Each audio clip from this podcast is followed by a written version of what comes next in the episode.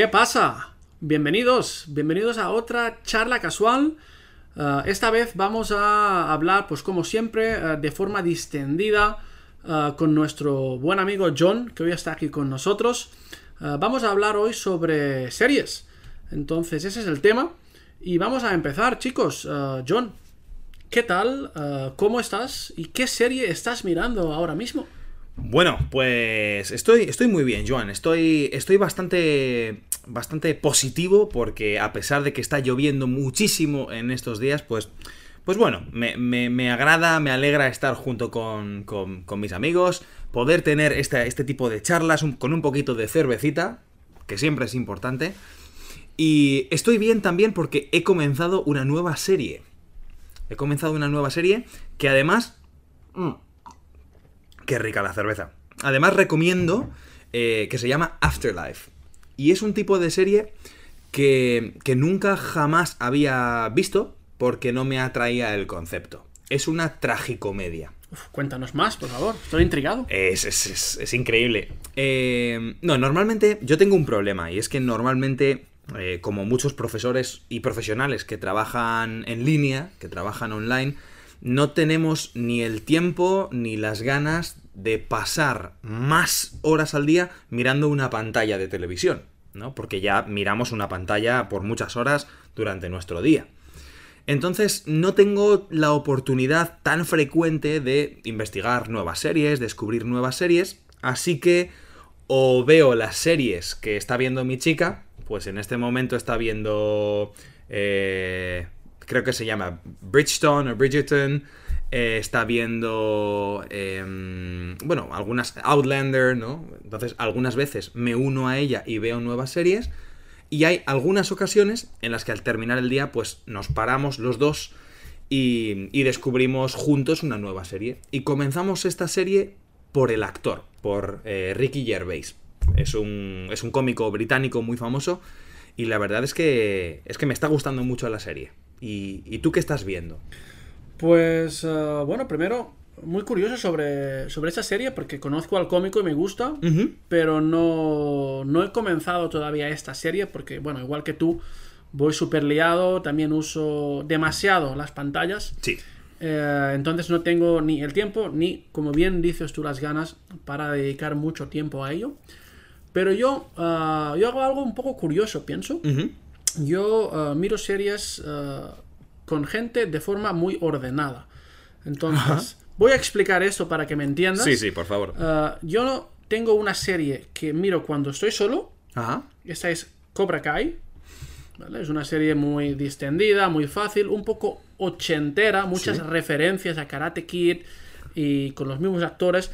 Esa es mi serie cuando tengo un momento solo, sin nadie, que pasa pues raramente. Ya. Y luego tengo series con gente. Por ejemplo, con, uh, con mi chica, pues miro, o miraba hasta la semana pasada uh, Pam and Tommy. Ajá.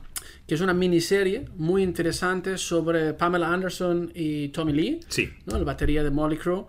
Y bueno, esa fue como nuestra serie ahora mismo, ¿no? Y ahora ya la terminamos, entonces empecé otra serie que miro con ella, que es uh, High Fidelity. Sí. Es una serie que está basada en una película y en un libro de Nick Hornby uh, sobre música y relaciones, que son, uh, bueno, son los temas ¿no? básicos uh, de mi vida. Entonces, siempre encontrar referencias así en, en una serie siempre gusta. Pero esto es con mi chica.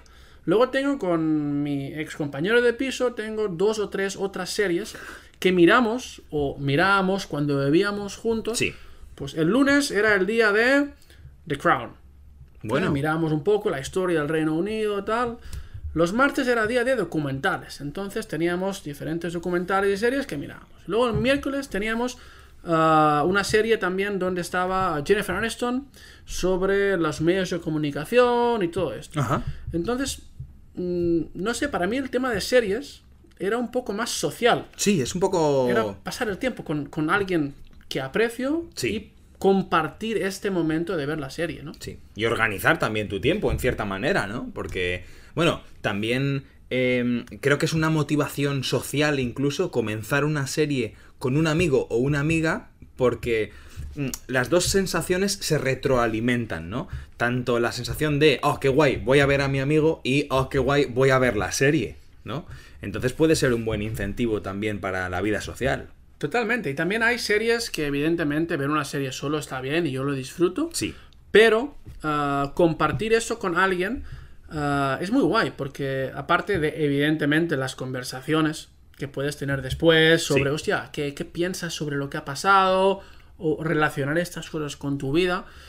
También el, el reírse. Sí. ¿no? Reírse solo es posible, evidentemente, pero estás con alguien que sabes que se va a reír cuando hacen esta broma y te entra la risa. Son estos momentos donde, donde las series toman un- una dimensión más humana, Sí, pienso. Sí, es, es cierto. También pienso que, que antes era muy diferente porque yo recuerdo con mis padres eh, cuando, cuando sí existían estas plataformas de, de- de streaming, ¿no? Como puede ser Netflix o HBO, cualquiera de estas. Eh, yo recuerdo que todos veíamos juntos eh, The Walking Dead, ¿no? Que es una serie de zombies. Pero es que recuerdo que sacaban un nuevo capítulo cada lunes a las 9 de la noche en Fox, ¿no? Entonces, era una, una ocasión especial para toda la familia reunirse juntos el lunes para ver el nuevo episodio de The Walking Dead.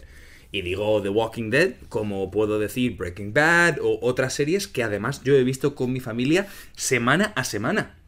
Y creo que con las plataformas de, de contenido como Netflix, eh, esto ya no, no tiene la misma. no tiene el mismo sentido, ¿no? Es todo el rápido, ya, ahora y todo de golpe, ¿no? Claro. De hecho, mucha gente se enfada mucho. Existen depresiones post-temporada de las series, ¿no? Porque a mí, a mi chica, especialmente a mi chica, le pasó con The Witcher. Aparte de porque le encanta The Witcher, no la serie, sino el personaje y Eh, él. Es y gua- él. es gua- es guapo. Es muy guapo. Sí. Eh, cuando, cuando terminamos la segunda temporada, eh, creó como un vacío en su corazón que, que, claro, no puede eh, ver más The Witcher porque tenemos que esperar a que salga la siguiente temporada. Ya, mira, mira, hablando de eso, tengo una anécdota curiosa, ¿no? Porque es verdad que ahora con Netflix o todas estas plataformas es posible verlo todo y seguido. Sí. Ah, yo me acuerdo cuando se programó ah, la última temporada, la temporada final de Game of Thrones. Uf. Ah, yo empecé esta serie hace muchos años Sí. y la dejé porque yo me había leído los libros y no me gustaba ah, un poco la, la adaptación que se había hecho. Entonces lo, lo- lo dejé de ver y pensé, en unos años, cuando no tengas tan fresco el libro, Sí. es una serie que vas a disfrutar más. Entonces, con motivo de la, de la inauguración de la última temporada, programamos con mi ex compañero de piso una sesión cada lunes por casi un año de- para ver uno o dos capítulos de toda la serie desde la primera temporada Wow. y clavarlo exactamente la semana anterior del ¡Wow! estreno. O sea, lo, lo, lo, lo calculasteis, sí, sí, mi- Cuando la última temporada iba a salir. Totalmente. Wow. Nicolás, mi, mi ex compañero de piso, es un, es un gran cinéfilo, cinéfilo, le encantan las series, es un gran fan de esto, y entonces me dijo, Joan, yo quiero ver esto y voy a ver todas las los, todos los capítulos Sí. y voy a hacerlo así. Pensé, es una idea buenísima. Voy a terminar mi trabajo a las 10 el lunes y eh, ya directo al sofá para ver el capítulo eh, cada día durante... Lo hicimos durante casi un año. Wow, un año, claro. Eh, Juego de Tronos, Game of Thrones es una serie de nueve temporadas, ¿no? no sé si ocho no Ocho- sé, no ocho o nueve sí sí temporadas. es muy muy muy largo muchas horas entonces fue fue muy guay porque cada lunes era en plan oye es el día de Game of Thrones ¿no? Sí. ya sabes que te despiertas vas a trabajar y por la noche pues llegas a casa te pones cómodo y ya está todo listo las velas para hacer un poco de ambiente Sí. y yo me acuerdo de esa época El clímax de la, de la serie, ¿no? Exacto, ¿no? Y aquí es donde empezamos nuestra tradición con las series y organizar los lunes, los martes y para, para gozar de las series de, de esta forma. Qué bueno. ¿Cuál es tu serie favorita? Uf, es, eh, es la pregunta que estaba temiendo. Ya, es Porque una se- pregunta normal. es ¿eh? una pregunta normal, pero, pero a mí siempre me cuesta poner un top 1, ¿no? Top, En- top 3. top 3 series. Venga, Uf. top 3.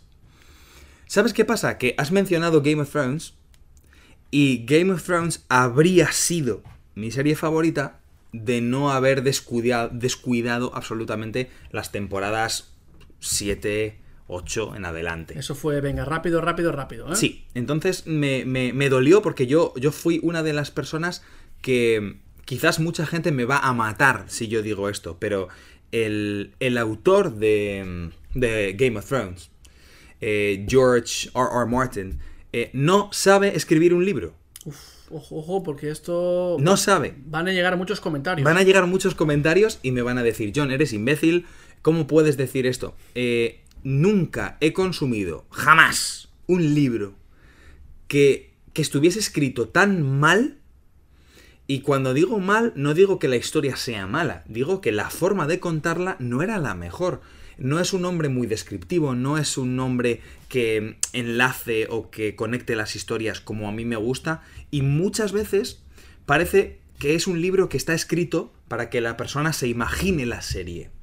Porque muchas veces hay cambios de escenas o cambios de, momentos o de personajes, porque la historia se cuenta desde el punto de vista de diferentes personajes, eh, son demasiado repentinas, son demasiado abruptas, ¿no?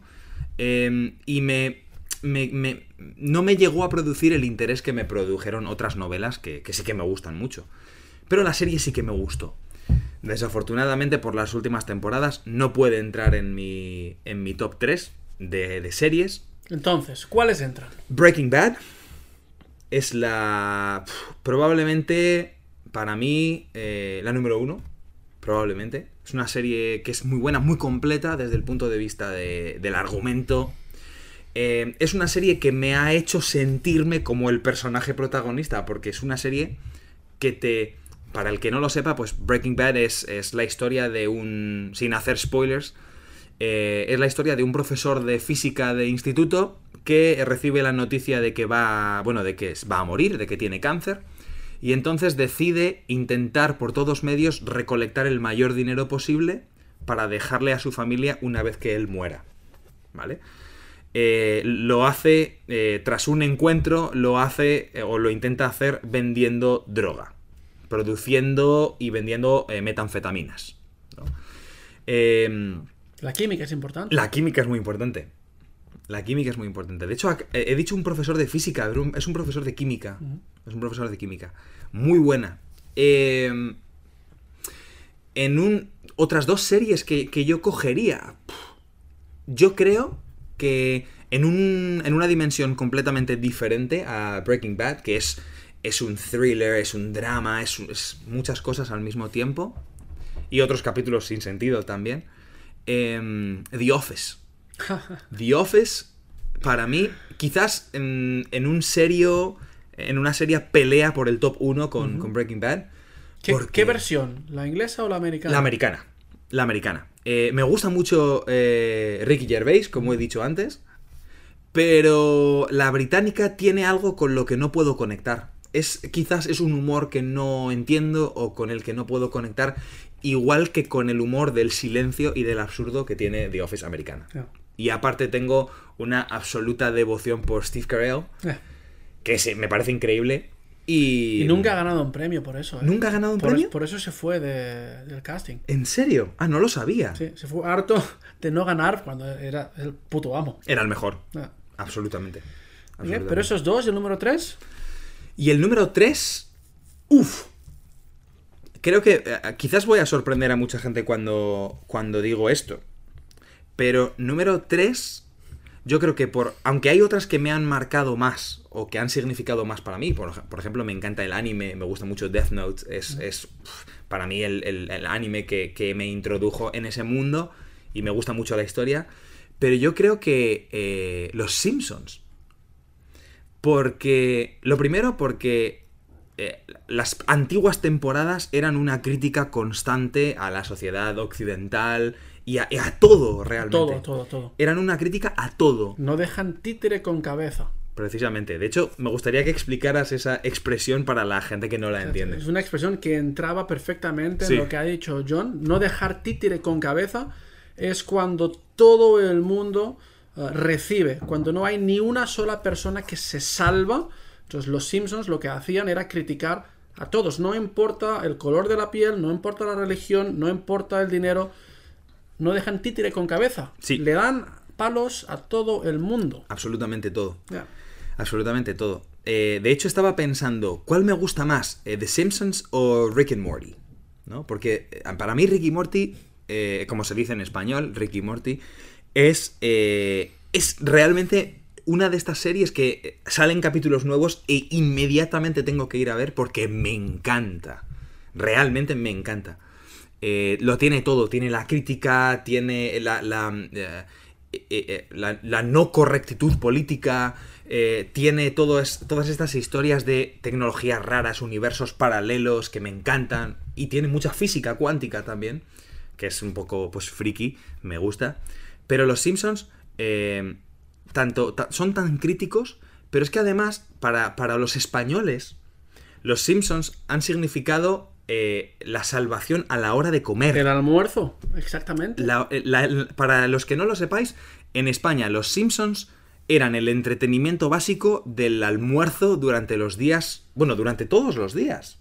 Durante todos los días, de lunes a domingo. Sin pausa, siempre, sí. Sí. Entonces, la gente de España, cuando mucha gente de España, hay otra gente que nunca ha visto Los Simpsons, em, pero mucha gente, cuando estás con gente, pues de, de que ha nacido en los años 80, en los años 90 especialmente, em, hablas con ellos y tenemos muchísimas referencias a Los Simpsons. Constantemente bromas de Los Simpsons, referencias, ha sido Se ha quedado en la sociedad. generacionalmente, sí, sí. Totalmente. Sí, por eso este es- yo creo que sería un, un top 3 sin decidir cuál va primero, segundo, tercero. Yo creo que diría esas tres. Muy bien. Esas tres. Entonces, ¿quieres saber mi top 3? Por supuesto que quiero saber tu top 3. Tengo muchísima curiosidad por tu top 3. ¿Cuál es, eh, cuál es tu top 3 de series de toda la historia? Bueno, pues eh, buena pregunta, inesperada. Eh, vamos a ver, yo tengo siempre dos series que son para mí obligatorias en, ese top 3 y la tercera me baila un poco, es decir, Ajá. que no la tengo tan clara. Sí. ¿eh? Pero primero, yo siempre hablo de The Wire. The Wire. Es una serie pues bastante vieja, la verdad. No sé si ya tiene incluso 20 años, quizá. Ah, una serie de HBO, un clásico, ¿no? Una de las primeras grandes, grandes series. Y bueno, ¿por qué esta serie? Pues yo creo que es porque es la primera serie que me tuvo enganchado ah, y la primera serie que he visto tres veces. Entonces, Tres veces completas. tres veces completas las cinco temporadas. Y bueno, yo descubrí esta serie porque cuando yo estudiaba en la universidad y hacía tercero de, de carrera, estudiaba un tema de medios de comunicación y tal, y el profesor, que era un periodista con bastante gancho cuando hablaba y tal, habló sobre esta serie. Y yo recuerdo que en ese momento él habló que acababan de sacar la cuarta temporada. Sí. Y yo pensé, ¿qué es esto? No tengo ni idea. Entonces, bueno, lo encontré y empecé. Y bueno, si te digo la verdad, la primera vez lo dejé al cuarto o quinto capítulo. Ah, sí, te rendiste en la, en la primera temporada. Me rendí, me rendí porque no sé por qué no me enganchaba lo suficiente. Entonces lo intenté otra vez más ah, un año después, desde el principio. Sí. Y eso ya fue un filón si- sin pausa, ¿no? Vi las, ah, las cinco temporadas, porque en ese momento ya estaban las cinco. Y bueno, la primera vez lo vi en español. Ah, la segunda vez la vi otra vez como un año o dos años después en inglés para mejorar mi inglés. Pensé, Claro. pensé, mira, la has visto en español, sabes del tema, pues para mejorarte tu inglés, qué mejor que hacerlo en un contexto que ya conoces. Exacto. Y bueno, lo disfruté para ver un poco más los matices que me dejé. Y ya la tercera vez, pues quizá cinco o seis años después, la volví a ver simplemente para, para disfrutar de, de- de esta obra, de los personajes, del entramado, de, de ver cómo una sociedad está tan bien reflejada Sí. en una pantalla, ¿no? Sí. Porque eso trata, para los que no lo sepan, ah, trata sobre la sociedad en Maryland, en, en Baltimore, en los Estados Unidos, y se puede ver todo, desde la gente más pobre, con problemas a las drogas, a los camellos, la relación con la policía, la educación, todo está perfectamente reflejado aquí, no solo con el tema de policía y drogas, sino que da un enfoque general, a todo. No sé si la has visto. No la he visto. He recibido varias recomendaciones para verla, pero nunca la he visto. Pues es, uh, por supuesto, una recomendación que, vamos, este año debería, debería caer. Debería, deberías Perfecto. verla. Yo tomo, tomo tus recomendaciones muy en serio. Sí. Pero, Entonces- eh, ha habido una. mm, Una. mm, eh, eh, cosa que has dicho con la que me, yo me he identificado mucho, que es eh, ver una serie primero en español y luego en inglés. Entonces, quizás mucha gente que nos está escuchando no entiende este concepto, ¿no? Porque, porque eh, no en todos los países se produce lo que se llama en España el doblaje. Totalmente. Cuéntanos un poco qué es, qué es esto del doblaje. Bueno, ah, lo que pasa es que en España, si tú pones la televisión, eh, no importa la película, no importa el momento, no importa el canal, todo está en español. Entonces tú escuchas a Robert De Niro o Brad Pitt y hablan español. Hablan en español, sí. ¿Y por qué? Porque hay unos actores que doblan estas películas, estas series, y, y, bueno, si tú quieres ver algo en versión original, en la forma en cómo se grabó, ah, hay muy pocos cines y, y muy pocas opciones para verlo en España, ¿no? Es- Sí. Es, una lástima, pienso. De hecho, para mí es un problema, porque mi chica eh, es holandesa y los dos vivimos en Madrid en este momento. Entonces, para ella, ella habla español, pero no es lo mismo hablar español que ver una película completa en español sin subtítulos. Con todo el drama, con todos los acentos, es imposible. El argot también, ¿no? La Y- forma de hablar en la calle. es Exacto. mucho más difícil. Exacto, las expresiones, el, el- el- bueno, el lenguaje específico también. Y, y para nosotros, de hecho, no hemos ido al cine en nuestros años y años de relación ni una sola vez en España. Ni una. ¿Por qué? Pues porque para ir a cines de versión original tienes que encontrar un cine que ponga las versiones originales de las películas con subtítulos o tengo que ir al centro de Madrid porque allí hay un cine especial de versión original. Y esto, por ejemplo, aquí en Holanda, donde estamos en este momento, eh, lo, más normal es dejar la película como está, en el idioma original, y poner los subtítulos en holandés. Como imagino que muchos de, de los que nos estáis escuchando veis las películas y las series también. Sí, sí, es una cosa que en España, bueno, todavía falta, pero pienso que poco a poco la gente se va concienciando sobre ello. Cuesta, Sí. es cultural, pero poco a poco. Sí, y yo, yo entiendo este debate de que la gente quiere disfrutar de la serie sin tener texto en la pantalla, ¿no? Y que simplemente quiere disfrutar visualmente de toda la serie, etcétera. Por supuesto, si eres una persona que ve las series en el móvil, no utilices este argumento porque no es válido, no estás disfrutando visualmente de esa serie. Pero eh, yo, para mí, personalmente, en mi opinión, eh, yo no puedo disfrutar de una serie sin, sin ver y escuchar la interpretación original del actor, ¿no? Es como... Había un caso muy curioso en España, que es cuando salió la película eh, Joker, ¿no? Joker fue una película de eh, Joaquin Phoenix en la que interpreta al villano, en teoría, de Batman. Al malo, ¿eh? El Al malo, el malo de Batman. La, la persona mala de Batman, ¿no? De los cómics de Batman. Y, y claro, eh, Joaquin Phoenix había estudiado a los psicópatas y había aprendido a imitar su, su risa, la risa del psicópata, ¿no? Para recrearla en, en, en Joker. Y claro, muchas personas me decían esto, ¿no? De, ah, ¿sabías que Joaquin Phoenix ha estudiado los psicópatas y ha aprendido a imitar la risa? Pero esa persona había visto The Joker en español. Luego, nunca había escuchado la risa que tanto había trabajado, o la interpretación que tanto había trabajado Joaquin Phoenix, en este caso, ¿no? Creo que es una pena absoluta. Lo es, lo es, y también porque es una cosa que ayuda a aprender un idioma. Sí, Pero bueno, eso da para otro podcast, ¿no? Mm. Para, otro día. Sí, de hecho es una cosa que de la que siempre hablamos mucho y comparamos, ¿no? Que Sí. la gen- mucha gente en España, al menos gente mayor, no habla bien el inglés. O no Por- habla directamente. O no lo habla, ¿no? Porque, claro, eh, no, es, no es como aquí en Holanda, que todo el mundo ha crecido con sus programas y series de televisión en el idioma original y esta gente consume Hollywood, consume los Estados Unidos, Inglaterra. Entonces, eh, claro, puedes aprender un idioma muchísimo mejor desde pequeño. Más eh, fácil. Más fácil cuando tienes acceso a contenido en el idioma original. Exactamente. Oye, estamos yéndonos por las ramas. Sí. Eso sabes qué significa, ¿no? ¿Puedes contarle a los oyentes? Por supuesto, pues irse por las ramas es básicamente desviarse o salirse del tema central. Es verdad que en nuestro caso estábamos hablando de las series y hemos terminado hablando de aprender un idioma eh, escuchando la versión original. Sí. Esto pasa cuando charlas sin pensar mucho, ¿no? Exacto, exacto. Pero estábamos hablando sobre top 3, ¿no? Tu top 3, ¿correcto? Volvemos al tema y, y ¿sabes cuál es la segunda? Antes hemos hablado, te he dicho, ¿no? Que para mí el tema de la música, el tema de las relaciones es una cosa que siempre me gusta mucho ver en, en la pantalla, ¿no? Sí. Porque es una cosa que puedo reflejar un poco en mi vida, pensar en momentos y, y, estas cosas. Pues Californication. Californication, qué buena es. Sí, es una serie para mucha gente uh, infravalorada, pienso.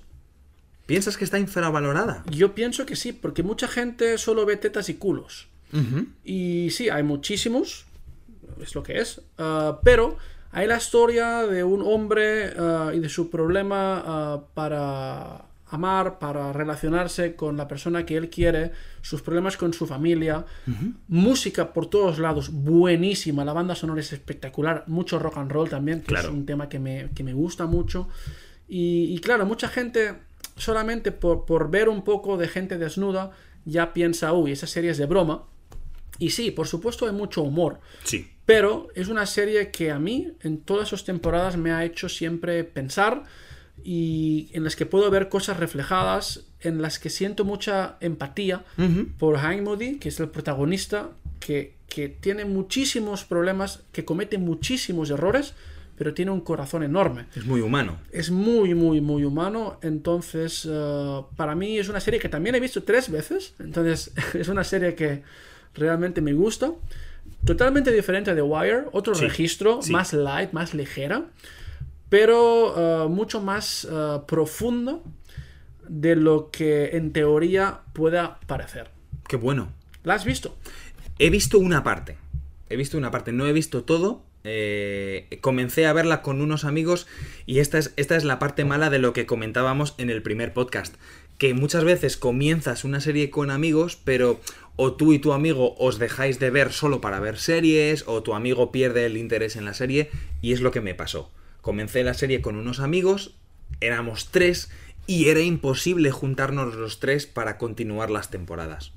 Imposible. Pues mira, es otra recomendación que te llevas hoy gratis, entonces uh, Fantástico. póntelo en la agenda y es una serie que vale la pena ver en tranquilidad y con una cervecita y para reírse y para pensar sobre la vida. Genial. Genial. Y esa, ese número 3 de tu top que se está resistiendo un poco. Sí, esa uh, normalmente uso una serie que me parece muy buena, es una serie que no conoce mucha gente. ¿Por qué?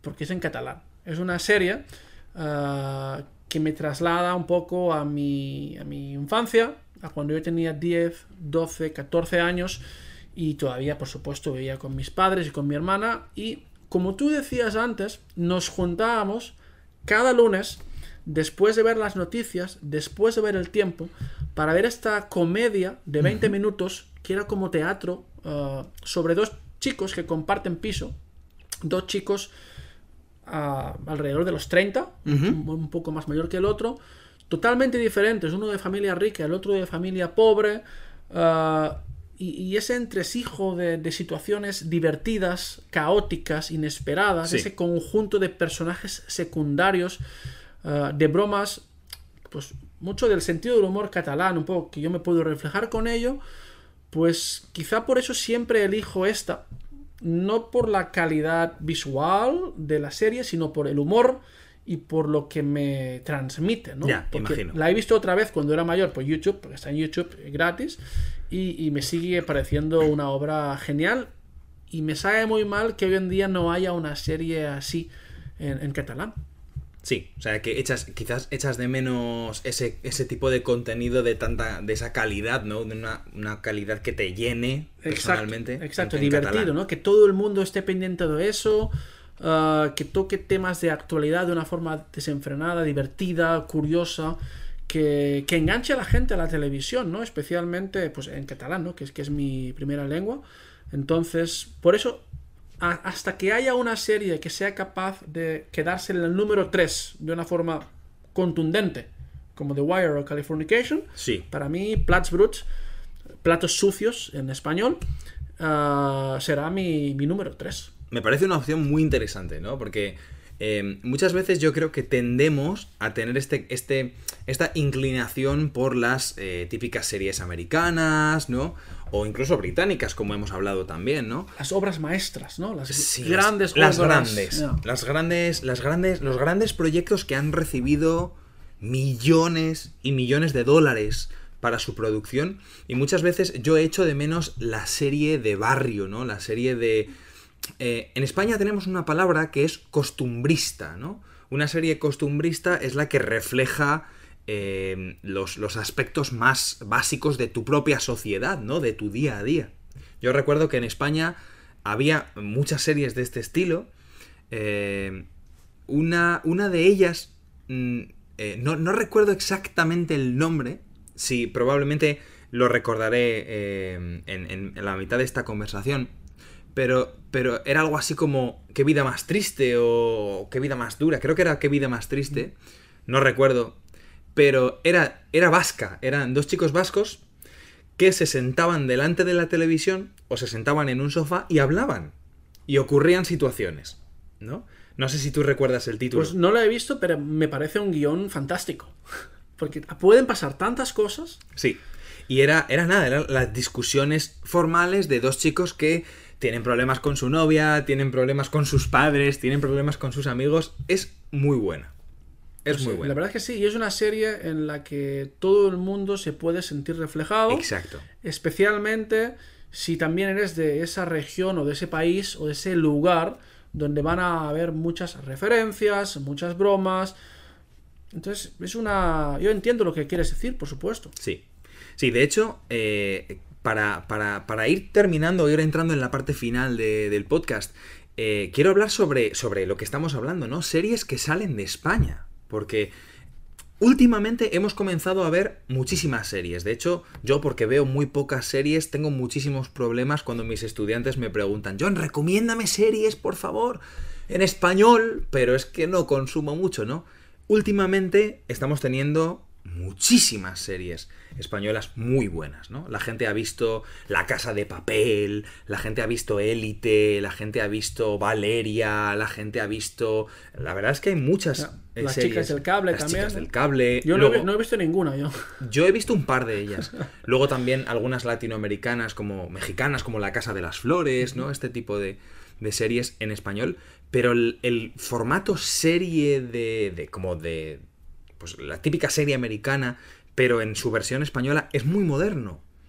Entonces yo, yo nunca, yo siempre he echado de menos esa, esa serie española muy muy buena que pudiese haber visto en el pasado. En el pasado yo creo que en España una de las cosas que más se ha consumido han sido los programas de comedia, ¿no? Sketches. Sí, Eh, siempre. había uno muy famoso en España, en mi generación, que se llamaba Cruz y Raya, ¿no? Eh, que después ha tenido sus, sus variantes, un programa de, de sketch, de humor, ¿no? Sí.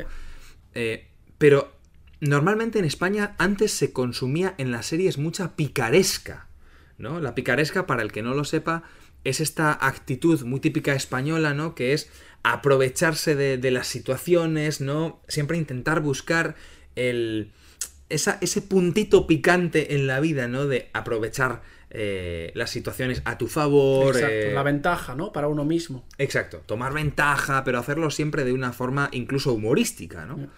Había series en España como Aida, que nos contaban las, las tragedias y, y las aventuras de una, una familia que vivía en un barrio humilde, normal. eh, aquí no hay quien viva, o, o la que sea vecina, ¿no? Que nos, nos contaban historias entre vecinos en un, en un bloque en un de bloque, apartamentos. ¿no? Eh, humor que conectaba con la gente más pues de la clase media, baja, de la, de la gente más, más básica de los barrios. De la mayoría de la gente. Sí, Exacto. sí. Pues muy bien, yo pienso que con eso ya podemos ir concluyendo este podcast. Ah, ha sido un placer charlar contigo Ha sido muy bueno. sobre las series, conocer un poco cosas sobre series que no conocía sobre ti y que seguro que los eh, nuestros oyentes eh, van a disfrutar e incluso van a poder aprender y empezar alguna serie que nosotros les hemos recomendado, ¿no? Por supuesto. Entonces, si te parece bien, puedes despedir hoy este, esa charla casual. Voy a, voy a despedirnos entonces. Eh, bueno, lo primero, dar las gracias a, a Joan por, por estar aquí otra vez más y por hablar con, con, nosotros un poquito y hacernos esta, esta tarde pues muy amena, ¿no? Y lo segundo, daros las gracias a vosotros y vosotras por escucharnos, por relajaros, por relajaros mientras nos estáis eh, oyendo, por, por escucharnos en tantos contextos que siempre nos contáis. Y aquí os dejo una pregunta para vosotros, y es que me gustaría personalmente que vosotros y vosotras hicierais vuestro propio top 3, que pensarais en vuestro propio top 3, las tres series más, eh, bueno, podemos decir las tres series que os llevaríais a una isla desierta, ¿no? Si, si, si no hubiese nada más que ver en el mundo, ¿qué tres series elegiríais? Así que nada, muchas gracias a todos vosotros y vosotras por eh, escucharnos y nos vemos en un nuevo episodio de ¿Qué pasa? Hasta pronto.